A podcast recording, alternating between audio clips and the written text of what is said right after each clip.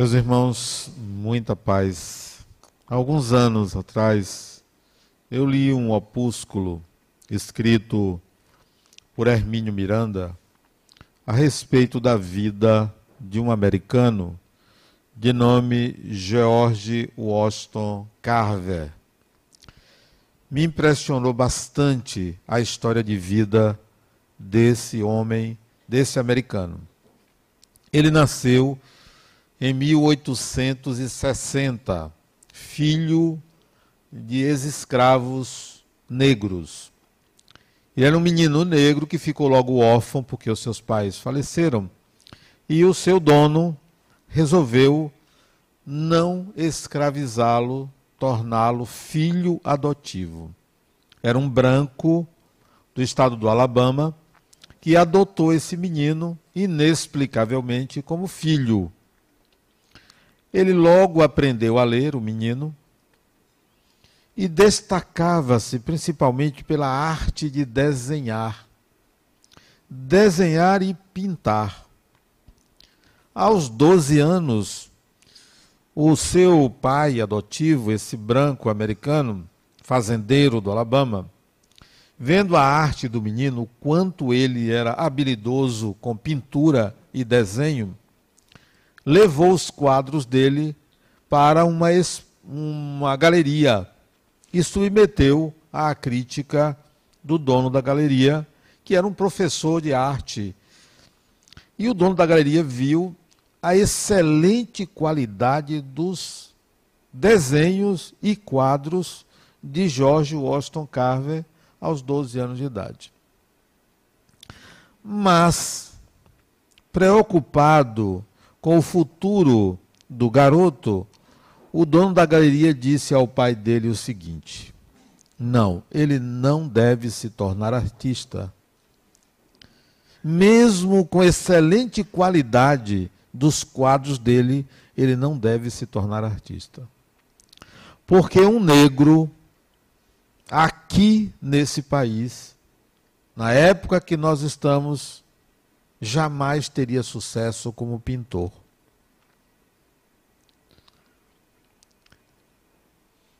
Pelo motivo dos quadros dele, acho que ele deveria estudar botânica. Porque qual era o motivo das pinturas de George Washington Carver?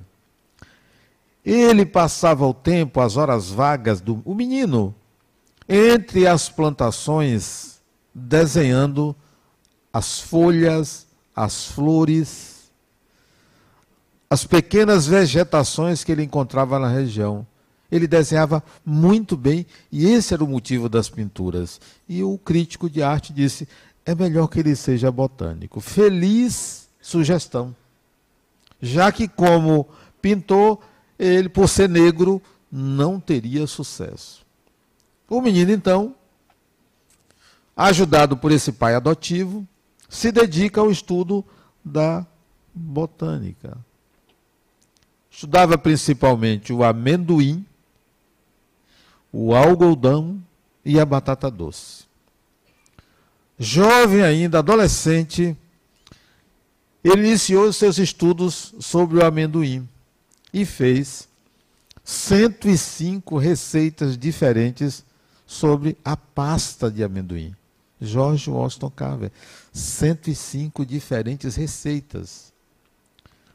E fez um manual de como os pequenos agricultores do Alabama, que é um, um estado muito pobre, era muito pobre àquela altura, início, final do século XIX, muito pobre, ele fez um manual com excelentes informações como os pequenos agricultores poderiam plantar algodão, amendoim e batata doce. George Washington Carver dedicou-se a inventar não só receitas desses produtos, mas modos de plantar e usos diferentes para o que ele trabalhava no campo. Ele inventou antes da indústria automobilística surgir, que veio surgir nos anos 90 do século XIX, com Henry Ford, que criou o carro, ele, com amendoim, criou um plástico, um tipo de plástico, que Henry Ford passou a utilizar nos carros. Receita de George Washington Carver, este negro americano. Patenteou dezenas de invenções e ficou conhecido antes de desencarnar como o Leonardo da Vinci negro, pela quantidade de inventos que ele patenteava. Faleceu em 1943, recebeu uma série de honrarias pelo de medalhas pela contribuição aos pobres fazendeiros, pobres fazendeiros, agricultores do Alabama e à ciência em geral. E eu não conhecia esse nome, George Washington Carver. O dinheiro que ele conquistou com os inventos dele, ele criou uma universidade só para negros. Uma universidade nos Estados Unidos, que ainda existe hoje, Universidade George Washington Carver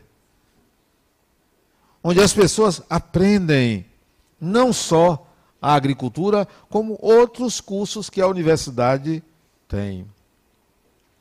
Fiquei encantadíssimo com esse homem. Mais ainda porque ele dizia que ele era tão, tão envolvido com a agricultura, tão ligado à cultura do algodão, do amendoim e da batata doce, que ele não tinha tempo para ter uma família, mas que ele gostaria de ter uma família, mas para não sacrificar a família, ele resolveu dedicar-se à designação dele, que era botânica. Continuou pintando, continuou desenhando, mas a arte dele era trabalhar com esses produtos. Lendo o opúsculo escrito por Hermínio Miranda, eu decidi, isso tem alguns anos, a investigar um pouco mais a vida desse americano. Final do século XIX. Entrei no site da universidade, universidade muito grande que ainda existe hoje. Na vida dele tem fotos. Por favor, quando chegar em casa ou antes, pesquise a vida de George Washington Carver. Vocês vão ver o que é um ser humano especial o que é uma pessoa dedicada ao estudo, à ciência, à contribuição pelo desenvolvimento de uma cidade, de uma região, de um estado, que era o Alabama, depois o Mississippi. Excepcional esse indivíduo. Guardemos na memória o que é um ser humano especial o que é um ser humano evoluído, o que é uma pessoa evoluída. As religiões antigas criaram a ideia de que o ser humano evoluído é um santo.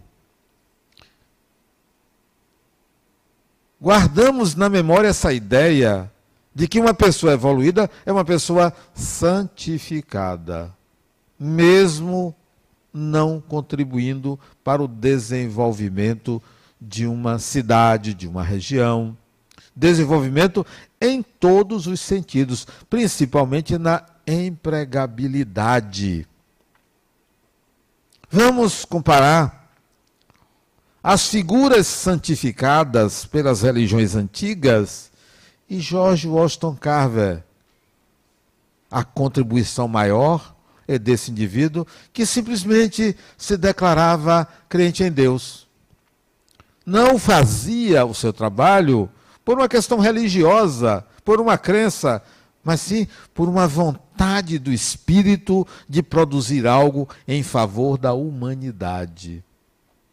Mas os santos foram criados e as pessoas pensam que o evoluído é o santo, que alguém designou por algum milagre, por alguma característica comum, tornou-se o exemplo a ser buscado, a ser seguido. Mais ainda, as religiões antigas criaram a ideia que o ser humano evolui para se tornar anjo. Criaram esse ser chamado anjo. E ainda botaram asas, como se fosse um pássaro. Uma figura diferente do humano. E tem gente que ainda acredita que existe anjo. Ainda acha que tem um anjo de guarda. Alguém desocupado que fica ali pageando você.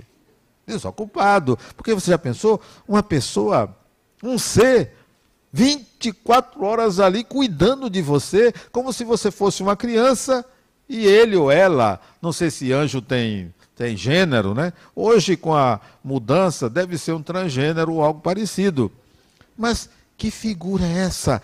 É do imaginário humano, tanto santo quanto anjo. O que é uma pessoa evoluída? Para onde vai o ser humano depois da condição humana? Tornar-se e continuar humano.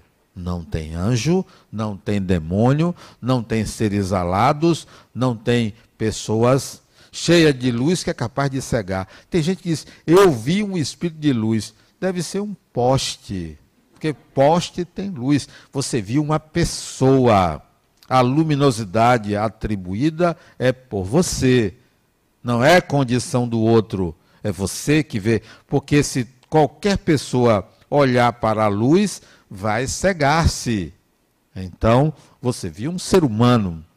George Washington Carver, para mim, simboliza o ser humano evoluído. E era uma pessoa. Característica do personagem de George Washington Carver era um negro alto que desencarnou com 79 anos de idade em 1900 43, se eu não me engano. É, 80. Não, acho que foi com 79, foi com 80 anos de idade, algo assim. Eu não me lembro porque eu li há muito tempo esse livro. Sim, para mim esse é o ser evoluído. Se existir alguém de luz, seria um ser que está dentro de uma sociedade e contribui para o desenvolvimento daquela sociedade. Desenvolvimento em todos os sentidos, sem necessariamente fazer isso por um preceito religioso, por uma obrigação religiosa, por uma iluminação especial de Deus para onde vai o ser humano? Em busca dessa iluminação? Não, não vai em busca desta iluminação. Vai em busca de se tornar uma pessoa com um determinado número de habilidades úteis a você e úteis à sociedade onde você vive. O processo de entendimento da evolução foi construído em cima da ideia de que o evoluído é o santificado. E nós criamos a ideia de que esse processo de santificação, de angelitude, chama-se reforma íntima. Bom, então basta eu fazer uma reforma moral, uma reforma íntima, para alcançar esta angelitude, essa santificação, isso é um viés. Isso é tomar a parte pelo todo. Não. Uma pessoa que fez sua reforma íntima não fez mais do que sua obrigação em agir com ética, em ser humilde, em perdoar, em amar, isso tudo é importante, mas isso não acredita ninguém a se tornar alguém especial ou que está adiante do ser humano comum.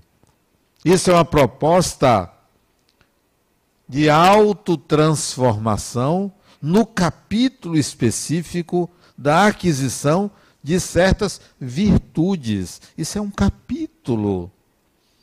George Washington Carver nunca brigou com ninguém, não tinha nenhum predicado de beleza, era um negro num país altamente racista, ainda é, muito mais era no século XIX. Convivia muito bem com as pessoas, a ponto de racistamente ser chamado de Leonardo da Vinci negro. Mas chamado, atribuindo a ele qualidades excepcionais. Não precisava perdoar ninguém porque não era agredido, e quando era agredido por ser negro, agredido no sentido do preconceito, ele não ligava para isso, porque isso não tinha a menor relevância para ele. Ele queria fazer o trabalho dele. Humildade não se aplicava a ele, porque ser humilde não é um exercício de anulação. Ser humilde é ser você mesmo, agir de acordo com a sua ética coerentemente, colocando as habilidades a serviço da vida. Para a gente não confundir humildade com pobreza. Não, pobreza não é característica da humildade. Não confundir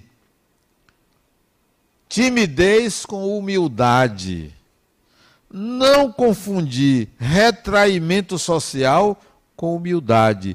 Timidez, na realidade, é complexo de superioridade, porque o indivíduo não admite ser exposto à crítica. Retraimento social é dificuldade de contato com o outro, portanto, não é humildade. E pobreza é uma condição que todo ser humano deve não querer ser pobre todo ser humano deve querer ser rico, rico espiritualmente e rico materialmente. Porque pobreza material não significa riqueza espiritual, nem riqueza espiritual significa riqueza material. Então, humildade não se aplicava a ele. Amar as pessoas, sim, se aplicava a ele. Então, que reforma íntima Jorge Washington Carver precisava fazer? Nenhuma. Nenhuma.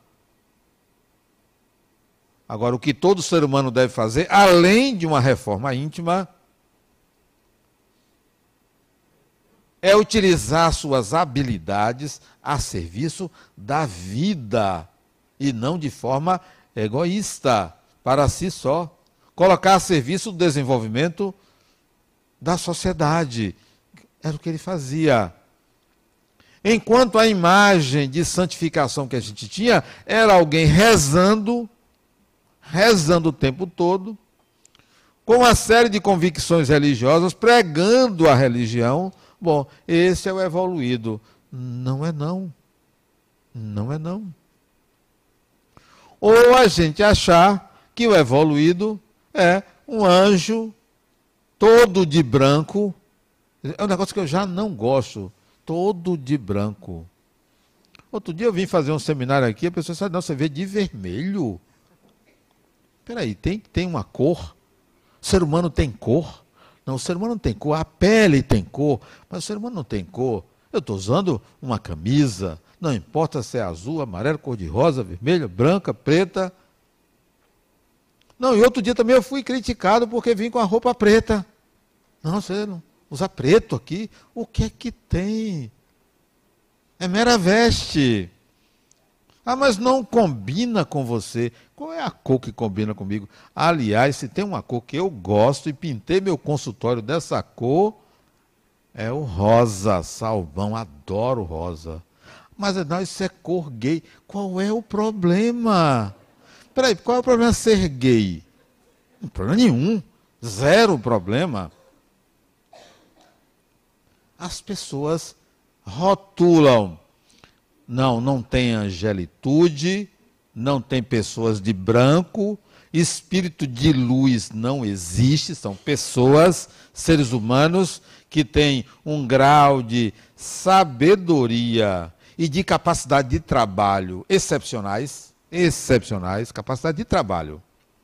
Não são pessoas que ficam ali, bom, eu vou ajudar os pobres, então eu sou um santo, porque eu ajudo os pobres. Eu vou lá dar comida, eu vou lá dar um cobertor, dar uma roupa. Isso é muito útil, mas não quer dizer que é uma pessoa evoluída, está acima do ser humano. Não.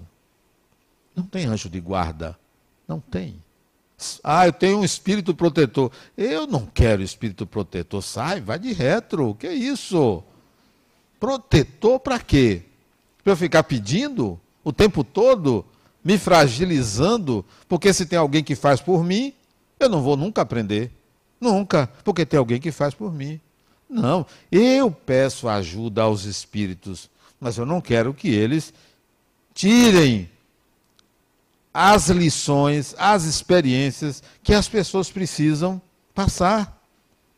Não, você não vai. Vai ter um dia que você vai tentar me ajudar e não vai conseguir, porque será útil passar por essa experiência. Será importante passar por essa experiência.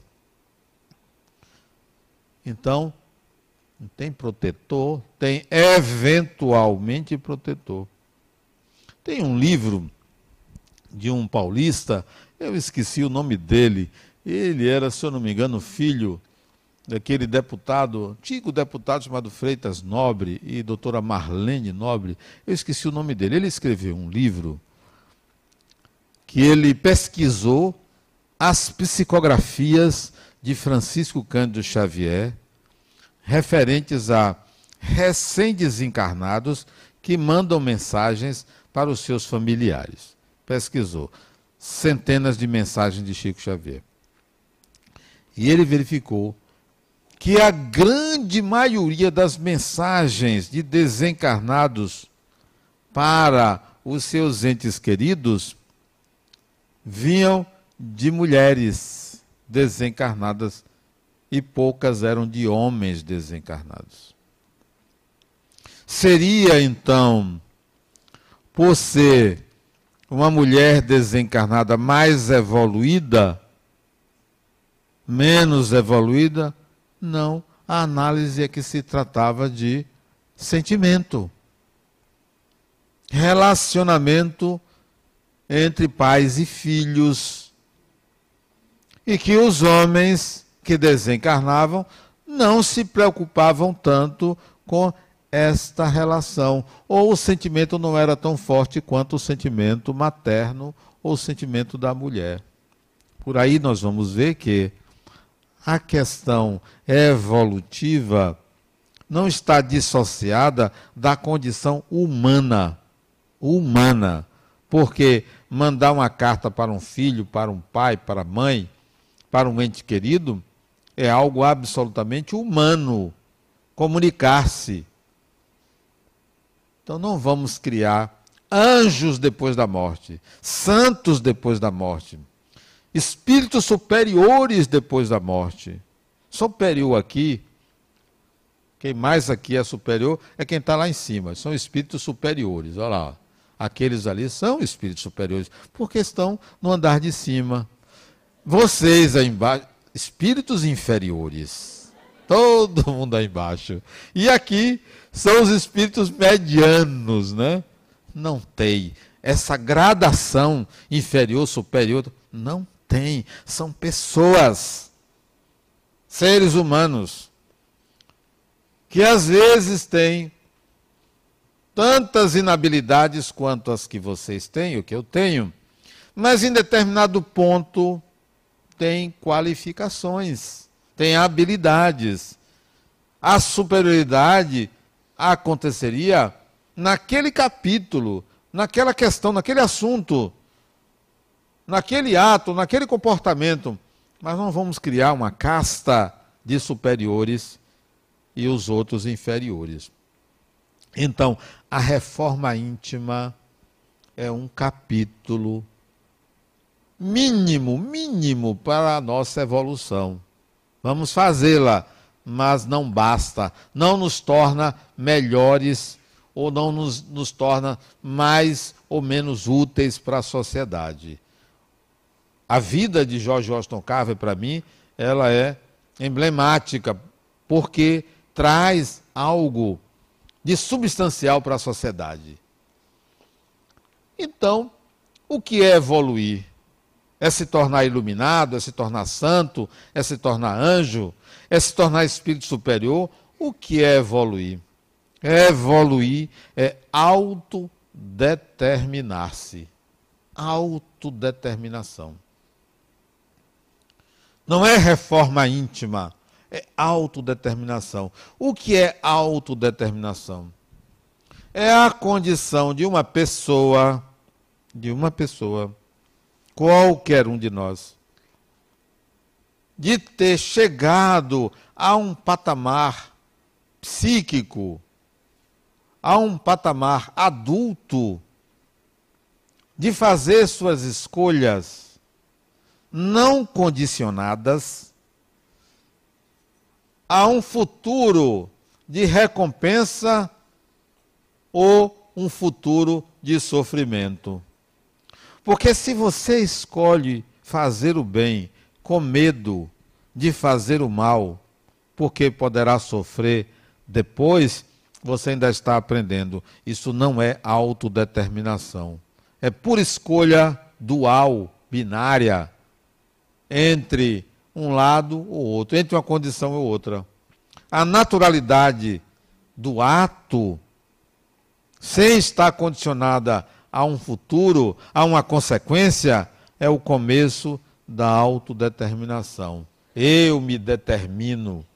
Eu não ajo assim porque eu aprendi num livro e vou seguir esse livro. Eu não ajo assim porque eu tenho uma influência positiva que me diz que é para fazer assim. Eu ajo assim porque eu quero agir assim, porque eu sei que isso é o melhor para mim e para a sociedade, por uma decisão pessoal, independentemente das consequências. Isso é o começo da autodeterminação. Uma pessoa autodeterminada, necessariamente uma pessoa adulta. Não é uma pessoa pueril, não é um puer, não é uma pessoa infantil, não é uma pessoa impulsiva, inconsequente. É uma pessoa adulta, é uma pessoa consequente. Começa por aí.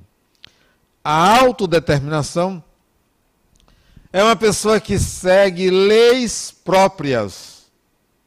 Leis próprias. Não segue lei de A, lei de B, lei de amor, lei disso, lei daquilo, lei de Deus, lei de não sei o que lá. Segue leis próprias. Por quê? Desenvolveu pela experiência, pelo aprendizado, conhecimentos capazes de formular seus próprios princípios e põe esses princípios em prática e os submete, os seus princípios, à crítica coletiva. Não faz porque a religião determina, não faz porque tem um temor a Deus, não faz porque aquilo é o certo, não. Faz porque cria os seus próprios princípios. Isso é autodeterminação. Uma pessoa autodeterminada é uma pessoa, pelos seus conhecimentos, pela sua experiência, pelas repetidas encarnações, a partir de determinado ponto, qualquer que seja a condição em que renasça, se sobressai. Se sobressai. Seja órfão, seja negro, seja pobre, seja nascido num país africano pobre, seja nascido onde for, em qualquer circunstância, o espírito se sobressai. Isto é um espírito autodeterminado. Não depende das contingências externas. Não mais depende. Outro dia a pessoa me disse: Adenauer, eu estou assim por causa de meu pai. Eu, criança, assisti a ele bater na minha mãe. E isso me trouxe uma revolta. Eu me tornei uma pessoa revoltada por causa disso. Não, criatura. Você é uma pessoa revoltada porque é uma pessoa incompetente. Ah, não vá, não vá para o meu consultório, porque você vai ouvir. Não vá não, vá não, vá não. Não vá não, não procure não. Vá para um outro que faça assim, não, vem cá, vem cá. Perdoe seu pai. Que é isso? As condições que você renasce são produzidas por você. É você que produz. Ah, não mereci tal coisa. Você que produz isso. Ah, fulano fez isso contra mim. Você que produz isso. Essa é a minha psicologia do espírito. É você que cria as condições. A divindade favorece os meios, mas é você que cria. Não é o outro, ninguém agride ninguém, ninguém é responsável pelo seu estágio de evolução, é seu. Então, uma pessoa determinada Pode ter o pai que for, a mãe que for, o país que for, a condição que for, o corpo que for. Autodeterminado. Sabe fazer, sabe realizar, sabe modificar as circunstâncias à sua volta. Como um menino negro, órfão, era meio doentinho. George Washington Carver, negro, órfão, país, um estado pobre, Alabama, se sobressai. Ah, mas o pai ajudou. O pai branco, fazendeiro, que lhe deu condições, foi atraído por ele. É o espírito que atrai as condições que merece. É você que atrai. Não espere da divindade. Não espere ganhar na loteria. Não espere um emprego bom. Não espere uma mulher maravilhosa, um marido maravilhoso, um companheiro, uma companheira. Não espere. É você que faz a sua história. É você. É você que faz a sua vida. Se ainda não aconteceu, é porque você vale muito pouco mesmo. Viu? É. E olhe bem, você está no melhor da sua evolução. Você não presta agora. Imagine no passado. Imagine no passado. Não. Se você não vale nada agora, não valia no passado. É pior ainda no passado. Dê uma guinada na sua história, na sua vida. Fique com raiva de você. Fique com raiva de você. Porque a raiva é a energia geradora de ação. Ame a si mesmo. Isto é, não dê cabo da sua vida. Não dá cabo da vida não é só o suicídio, não. É a inércia. Pior do que o suicídio é a inércia, a preguiça, a acomodação. Busque a sua autodeterminação. Autodeterminação. Não, não vou permitir que eu fique mamando nas tetas do governo, de não sei quem, da minha mãe, do meu pai, da herança. Se você tem direito a isso, use o direito que você tem legal. Mas não se esqueça, se você não tiver integrar habilidades com esses direitos, você vai passar uma encarnação morna. Meia boca, sabe aquela encarnação meia boca? Não, eu tinha lá minha aposentadoria, né? Tinha lá tinha um marido que me bancava, né? A outra disse para mim, Adenal, não posso perder ele. Ele é um partido muito. Eu amo ele. Você ama ele ou o emprego dele? Ah, Adenal, a essa altura já não sei mais. Eu sei que eu quero ele. Então vá lá, queira. Ah. Pode pegar o seu marido, mas não se esqueça. Ela vai casar com ele. Mas não se esqueça. Carnação meia boca. Você está querendo uma árvorezinha, uma sombrazinha. Você está querendo uma sombrazinha. Isso vai custar caro. Próxima encarnação, você nasce homem e vai ter uma outra lá que vai ficar olhando para você da mesma forma que você olhava para um homem. Da mesma maneira. E você vai ali, achando que é o amor da sua vida, na verdade é mais um filho para você é, garantir a vida da pessoa. Então, a autodeterminação não é dependência de ninguém, tampouco é uma independência egocêntrica. Não é. Não é. Não tem problema nenhum. Você está numa família e depender de A ou de B circunstancialmente, mas persiga a sua autodeterminação. Uma pessoa evoluída é uma pessoa autodeterminada. Autodeterminada. Não quer dizer que você não se relacione afetivamente com seus familiares. Não, eu sou autodeterminado. Não, isso é vaidade, isso é orgulho. Mas saiba fazer, saiba estar em família e dar sua contribuição. Tem pessoas que em família são sanguessugas. Estão ali só para mamar. Alguém tem que trabalhar para ele ou para ela. Não queira isso. Se preocupe com a sua encarnação. Eu falei aqui a vocês de um paciente meu que tem 92 anos, né? Semana passada ele chegou para mim, Adenauer. Você me disse uma coisa na sessão passada que eu saí incomodado. Eu disse para ele que eu tinha assistido um, uma reportagem de um médico pediatra de 92 anos, não sei se vocês assistiram essa reportagem, que continuava trabalhando como pediatra voluntário. E a esposa era assistente dele. E fila na cidade para ele atender nessa instituição filantrópica. Aí eu disse a ele: Fulano, está vendo aí? 92 anos, tão lúcido quanto você.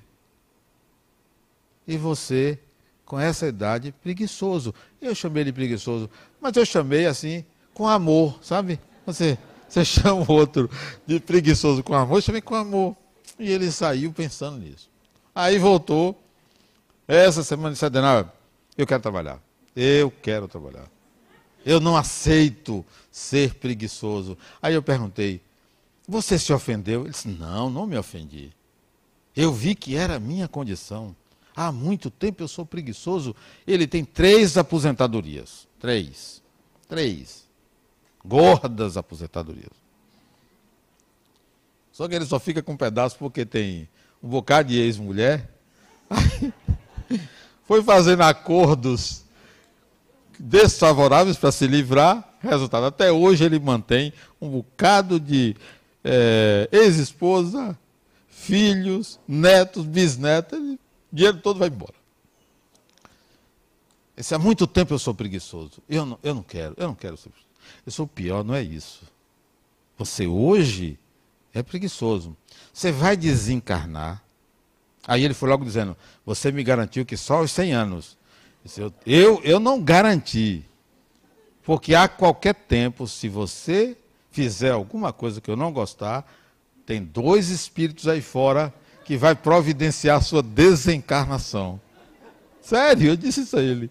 Ele fica com receio, né? Pior não é você ser só preguiçoso agora. Você vai desencarnar preguiçoso. Preguiçoso, um velho preguiçoso. 92 anos desencarnou. Todo mundo ocupado. E você desocupado porque não sabe fazer nada. Aí, por isso é que eu quero fazer alguma coisa. O que é que você tem para mim? Eu vou lhe arranjar um trabalho. E arranjei um trabalho para ele. Ele começa amanhã. Começa amanhã. Um trabalho para ele. O motorista dele vai pegar ele e vai trazer ao lar dos idosos. Ele vai contar histórias para os idosos. Histórias em que ele foi vencedor, em que ele teve soluções boas para ele, para as pessoas, ele vai contar. Porque ele tem muita história, muita história de vida. 92 anos, ele foi não sei quantos, sei quantos anos deputado federal, muitos anos, muitas legislaturas, né? deputado estadual. Ele tem muita experiência, muita experiência. Então, arranjei um trabalho para ele. Mas disse a ele: se você faltar, demissão. Você não, não, sério, você não pode faltar. Porque você já pensou, você tem um compromisso semanal, vai ser toda sexta-feira, tem um compromisso semanal. Os idosos vão lá lhe ouvir e você não vai. Isso mas e se eu não me sentir bem? Vá si mesmo. Se ficar doente, vá a si mesmo. Se você desencarnar, vá também lá. Né? Então, arranjei um trabalho para ele, ele vai amanhã. Deixe de ser uma pessoa preguiçosa, acomodada. O que é que você faz na vida? Eu me lembro de minha mãe. Minha mãe era semi-analfabeta, teve dez filhos e depois dos dez filhos resolveu estudar. Fez o curso primário, naquela época era ginásio, é, magistério, vestibular, passou para direito, se formou, fez o AB, advogada, concurso público, passou no concurso público, dez filhos, nove problemas. Aliás, não tem um irmão meu que ouviu oito problemas. Que ele disse, meu irmão, eu não. Eu resolvi aceitar a, os argumentos dele. Dez filhos, oito problemas. Não, não queira ser um problema para seu pai, para sua mãe, para sua esposa, para o seu marido, para o seu irmão. Não queira ser um fator de sugar a energia de quem produz. A sociedade precisa de pessoas que produzem, de pessoas que empreendam, e não de pessoas que fiquem à espera de um milagre, à espera de que algo lhe favoreça porque tem direito. Você tem direito, mas trabalhe mais, faça mais. Olhe para a sociedade, olhe para a miséria. Olhe o que você pode fazer. Hoje de manhã, quando eu cheguei no trabalho, na calçada, na sarjeta, isto é, entre o meio-fio e o asfalto, tinham duas garrafas plásticas no meu caminho. O que, que eu fiz? Me abaixei e peguei as duas, vazias, peguei. E Entrei no condomínio onde eu trabalho e joguei na lixeira. Olha o que aconteceu. Sem querer, eu olhei para trás e um homem que estava do outro lado da rua fez a mesma coisa. Comportamento imitativo. Fez a mesma coisa. Ele pegou, porque ele me viu pegando, ele pegou. Ora, você pode dizer, mas isso é função do lixeiro. Mas tem uma sociedade que joga isso na rua à espera de que o lixeiro tire da rua. Quando é que você vai se sentir um lixeiro para retirar isso das ruas e também um morador que não joga isso na rua? Não, mas a sociedade prefere contratar dezenas e centenas de lixeiros e continuar jogando as coisas na rua. Até quando? Isso é evolução? Isso não é evolução, isso é clientelismo. Isso é uma sociedade pobre. Não é pobre materialmente, não. Pobre de ideias. Pobre de empreendedorismo. Nós precisamos mais de empreendedores do que de santos. Muito mais de empreendedores. Eu prefiro premiar um Jorge Washington Carver do que qualquer figura santificada da sociedade, com todo respeito às pessoas. Veja o que é que você pode fazer por você e pela sociedade. Para pensar que evolução é continuar sendo uma pessoa. Não vai virar anjo, santo ou algo parecido. Nem vai ter asas, nem vai voltar para a terra para estar ajudando os outros, achando que isto é evolução. Ah, o espírito fulano de tal ajuda não sei quantos anos. Deve torrar a paciência da pessoa. Todo dia você está ali ajudando um, ajudando o outro. Só sabe fazer isso? Ajudar, ajudar, ajudar, ajudar. Você acha que isso é evoluir? Isso é gerar pobreza. A melhor forma de ajudar uma pessoa é arranjar um emprego para ela. É a melhor maneira. Quer ajudar alguém? Arranje um emprego. Porque o emprego dinamiza a sociedade, otimiza a vida, dá dignidade à pessoa. Mas se você todo dia está aqui, ó, toma esse pão, toma esse pão, toma esse pão, todo dia, não, não. Um dia você dá porque a pessoa está com fome. No segundo dia, fulano, você está com fome de novo? O que é que você fez? Eu tenho um irmão que ele foi me pedir 50 reais emprestado. Eu tinha. Tinha mais do que isso. Mas para que você quer, meu irmão? 50 reais. Pagar a conta de luz. A conta de luz deu 49 e pouco. Porque ele mora num quartinho. Se eu não pagar, vão cortar minha luz segunda-feira. Era uma quinta, era uma quarta-feira. Vão cortar minha luz. É mesmo, Pedro? 50 reais. Ele disse, meu irmão, você tem? Eu disse, eu tenho. Você me empresta? Não. não Mas você não vai? Não vou lhe emprestar. Sabe por que eu não vou lhe emprestar? Eu lhe daria. Não, primeiro, eu não lhe emprestaria, porque foram muitos empréstimos que não voltaram. Então eu não lhe empresto mais. Eu lhe daria. Mas você não vai me dar? Não vou lhe dar. Você tem? Eu tenho. Por que você não vai lhe dar? Quanto custa uma carteira de cigarro que você tem no seu bolso? Que não deve ser a primeira do dia. Aí ele falou lá, acho que era seis reais e pouco. Quantas carteiras você fuma por dia? Uma e meia. Vezes trinta. Quanto você gasta de cigarro? Eu posso dar dinheiro para ligar a sua luz, mas para você comprar o seu cigarro, não. Se você fosse um presidiário, eu até lhe daria um cigarro. Daria sim. Porque está lá preso, ansioso, é um ansiolítico, se, eu, se ele não tomar um remédio, vai ter que tomar alguma coisa. Mas a você, eu não vou lhe dar, eu não vou alimentar seu vício. Ele saiu revoltado da minha sala comigo, bateu a porta e me xingando. Xingamento para mim é oração. Sério, pode xingar. É oração. É oração porque o indivíduo está ali renegando a si mesmo. Quem mente para si é pior do que mentir para o outro. Quem agride o outro está numa posição de inferioridade em relação ao agredido. Então, até logo. Aí passou os dias, isso foi o ano passado. Eu encontro ele no enterro da irmã comum. Quanto ele? Pensei que ele não ia falar comigo, porque saiu. Ele me puxa assim, meu irmão, naquele dia você me deu uma lição. Foi? Quanto é que você quer, rapaz? Não, porque já veio assim, né? Não, eu não quero nada. Você me deu uma lição.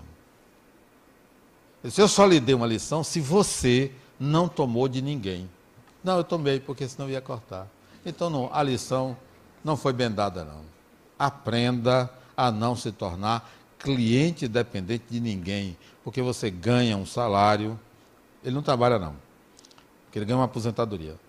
Você ganha um salário, deveria economizar e custear suas próprias despesas e não está dependendo de ninguém. Vocês podem dizer assim, poxa, mas que sujeito duro, cruel. São muitos anos com esse cliente. Muitos anos. Eu, de certa forma, contribuí para que ele estivesse assim, porque vinha a chantagem emocional, o pedido em nome de, em nome da própria mãe. Aí eu cedia. Depois eu resolvi, não, não, não, não, melhorou. Até quando nós vamos achar que fazer caridade é simplesmente contribuir para a manutenção da pobreza, da acomodação, da preguiça, da dificuldade de levar uma pessoa para a autodeterminação. Até quando? Que você dê numa emergência, mas não torne a pessoa seu cliente. Não torne. Não torne. Você está prestando um desserviço à pessoa e à sociedade. A autodeterminação é o indivíduo alcançar um estágio evolutivo de assumir-se como pessoa, como espírito, consciente da sua imortalidade, cria seus próprios princípios, desenvolve-se em qualquer circunstância, em qualquer meio.